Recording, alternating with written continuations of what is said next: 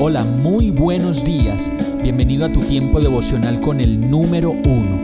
Qué alegría saludarte con la certeza de que Dios está obrando en tu vida su perfecta y buena voluntad, ya sea porque estás aprendiendo de un momento difícil o porque estás disfrutando de su amor a plenitud con paz y tranquilidad.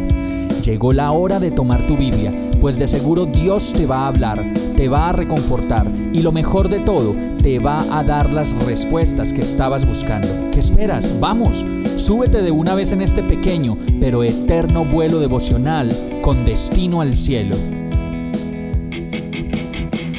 Y el mensaje de hoy se llama ¿Cómo vencer la depresión? Salmo 38.6 dice, me retuerzo atormentado por el dolor todo el día estoy lleno de profunda tristeza. Y casi sin darnos cuenta la depresión se ha convertido en la epidemia más común del siglo XXI. El número de personas que busca ayuda y tratamiento médico por la depresión sigue duplicándose cada día. Y si la enfermedad más común para nosotros antes era la gripa, en este momento la gripa del espíritu se llama depresión y con ella pueden venir muchas más consecuencias de las que nos podemos imaginar si no la cuidamos, si no cuidamos la gripa del espíritu que es la depresión. Así que si usted de pronto se ha sentido deprimido, no ha podido dormir fácilmente, tiene pocos deseos de participar en reuniones con amigos o con familiares, permanentemente tiene como dolores corporales, ya no quiere comer, ha estado triste, lloroso, sin esperanza, angustiado mentalmente, de pronto pesimista o se está haciendo daño a sí mismo, usted puede tener síntomas de depresión y debe atenderlo de manera inmediata. Como lo dice el Salmo 38.4, mi culpa me abruma, es una carga demasiado pesada para soportar. O en el verso 8 dice, estoy agotado y totalmente destrozado, mis gemidos salen de un corazón angustiado.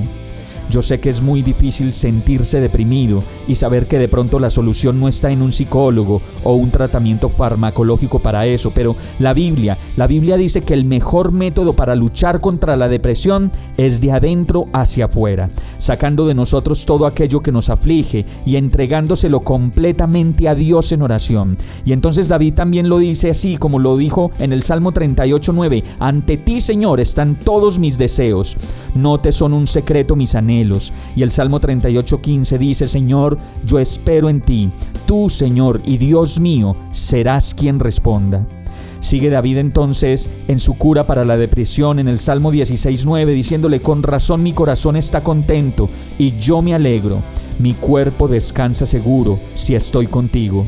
Me mostrarás el camino de la vida, me concederás la alegría de tu presencia y el placer de vivir contigo para siempre y hay muchas cosas buenas de la vida por sacar del inventario que hemos vivido hasta el día de hoy y es hora de sacarlo y de hacer una nueva vida con las fuerzas del Señor.